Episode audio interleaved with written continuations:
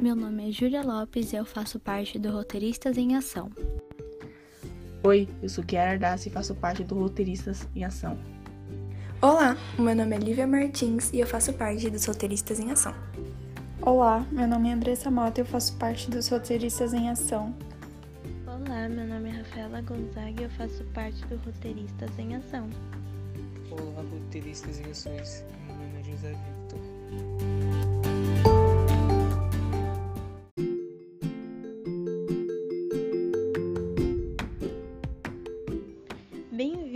Capítulo 20.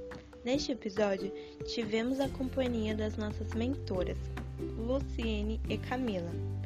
Começamos nossa conversa dando feedback das nossas aulas anteriores que, sério, foram incríveis. Em seguida, nosso colega roteirista, André Luiz, fez uma observação super interessante sobre os cursos online no quais vem participando e diz que os integrantes desses cursos, em sua maioria, são mulheres. E a partir disso começamos a nos questionar o motivo desse fato. E também até notamos que no nosso próprio curso, a maioria dos alunos e até das palestrantes também são mulheres.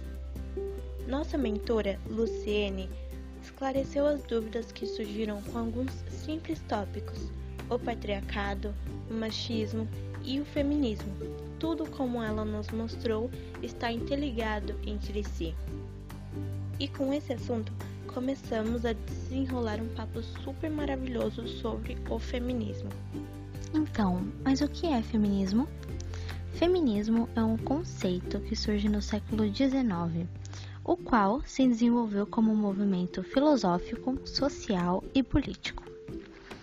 Sua principal característica é a luta pela igualdade de gêneros entre homens e mulheres, e, consequentemente, pela participação da mulher na sociedade.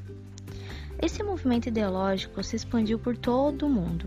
Atualmente, os grupos feministas têm crescido de maneira considerável essa luta vem sido travada há muito tempo atrás e, infelizmente, temos certeza que continuará por um bom tempo até essa igualdade ser alcançada. Bom, mas por que essa luta é tão difícil? Essa é uma pergunta fácil. É porque nós vivemos em uma sociedade extremamente machista.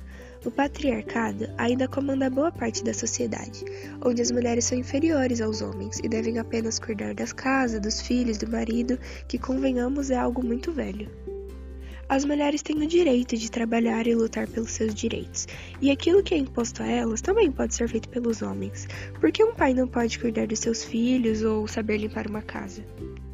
O machismo está enraizado na nossa sociedade e aos poucos devemos acabar com ele, pois ele é prejudicial tanto para as mulheres quanto para os homens. O machismo não é um benefício, ele é um veneno. Todos nós, sem exceção, devemos rever as nossas atitudes todos os dias e, quando levantarmos, pensarmos: o que eu posso fazer hoje para acabar com o patriarcado? Além do machismo, outro veneno que está enraizando em nosso cotidiano é a competitividade, que, aliás, foi criada pelo machismo, onde uma mulher tinha que ser melhor que a outra, porque os maridos ficavam exibindo suas mulheres então havia uma certa rivalidade entre elas, e tal rivalidade, tal competitividade prevalece até hoje, onde, principalmente nos mercados de trabalho e nas escolas, vemos sua presença. Todos tentam se mostrar melhores que outras, julgam os outros e estão sempre se comparando, e isso não é benefício à nossa saúde. Devemos sempre pensar de maneira positiva e nos apoiamos.